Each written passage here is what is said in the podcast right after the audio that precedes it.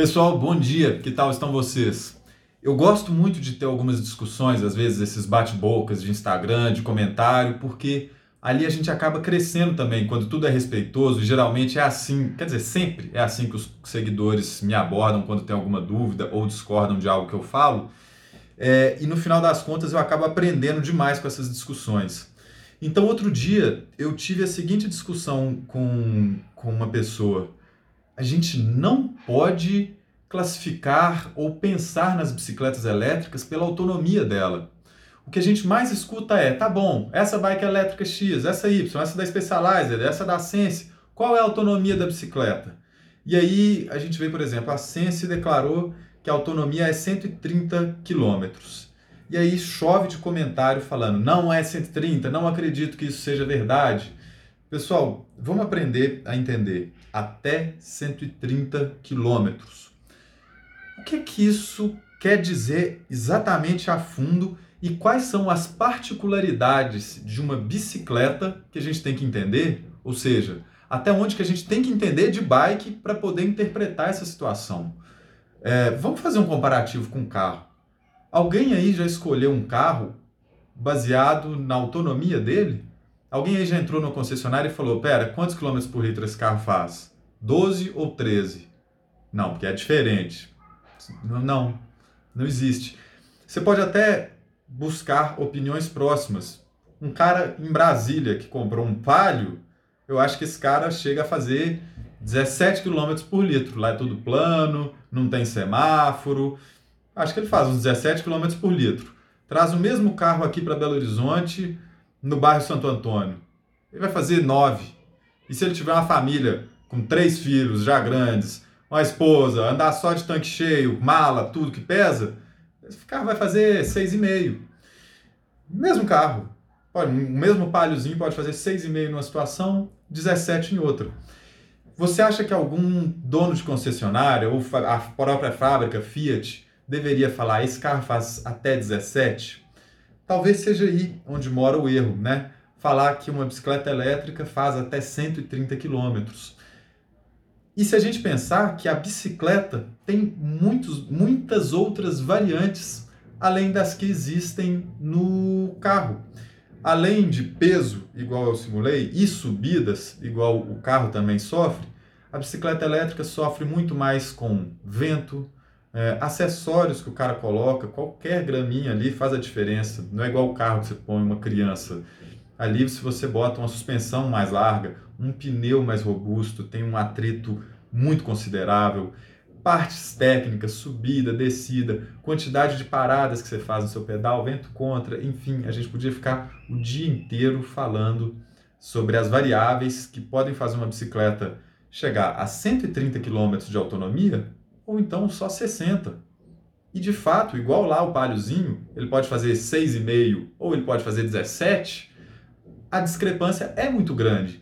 E não é porque a discrepância é muito grande, ah, o meu amigo pegou essa bike aí, que eles diziam que fazia 130, e fez só 60 lá em Nova Lima, andando na Perdidas. É lógico, é lógico, você está na pior das hipóteses possível.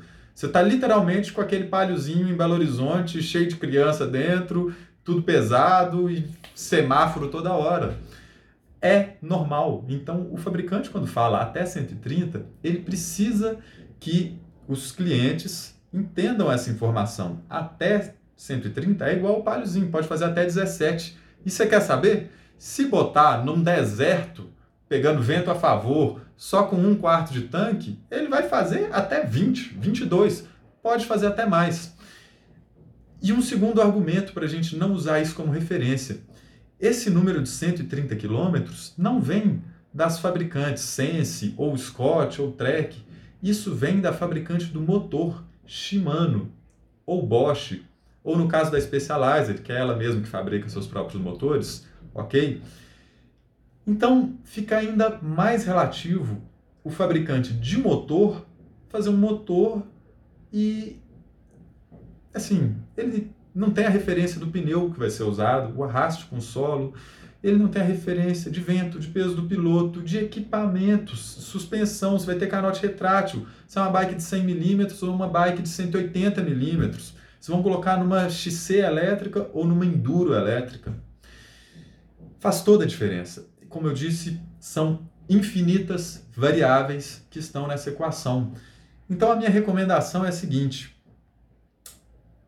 vamos ser mais salubres quando a gente quiser classificar uma bike elétrica. Qual o motor que ela usa? Qual a potência? Qual é o tamanho dessa bateria em miliamperes? É, qual é o histórico de utilização dessa bateria? Qual a garantia da bateria? Quantidades de ciclos que ela suporta ou tempo aproximado? Galera, geralmente é mil ciclos que uma bateria suporta ou mais ou menos quatro anos. Passou de quatro anos de uso, a gente sabe, telefone celular, laptop, a bateria vai indo para o saco, não tem jeito.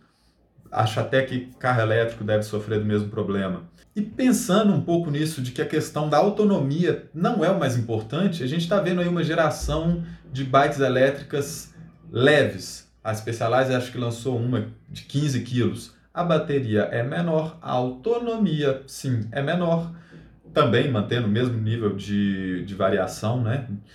mas por ter um equipamento mais leve e até mais fácil de pedalar quando a bateria acaba e que fique bem claro, todas essas mountain bikes elétricas são bem fáceis de se relativamente são bem fáceis de se pedalar quando a bateria acaba. É só uma bike alguns quilos, alguns quilos mais pesadas.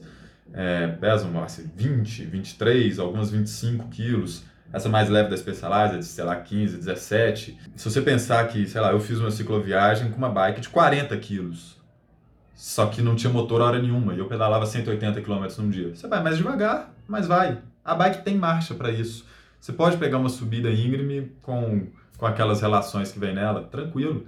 Diferente de uma bike urbana elétrica que eu já postei vídeo aqui no canal alguns anos atrás, que tem uma marcha só. Aí se o motor desliga, não é legal. Você realmente tem que empurrar a bicicleta. Mas totalmente diferente das mountain bikes elétricas que estamos falando, mas ainda assim mantém a mesma dificuldade de imprecisão de consumo de bateria. Então, galera, percam o foco da autonomia da bicicleta. Isso é, de fato, um mimimi. Isso não importa. autonomia de bicicleta elétrica é, de fato, o ponto menos importante. É o lixo das informações que vocês podem ter. Pesquisem pelo motor, pela bateria, garantia, pelo peso da bicicleta e, principalmente, aonde você vai utilizar essa bicicleta. É para andar num estradão plano ou é para andar numa trilha extremamente técnica. A partir daí, você vai entender quais serão as suas próprias autonomias e até onde dá para chegar com ela. Na dúvida, pesquise, por exemplo, por uma bicicleta que é possível remover a bateria, levar uma bateria extra na mochila ou no seu carro de apoio.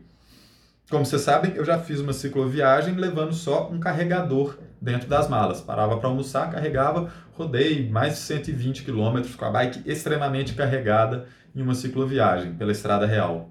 Tem vídeo aí no canal. Pessoal, um grande abraço, valeu demais!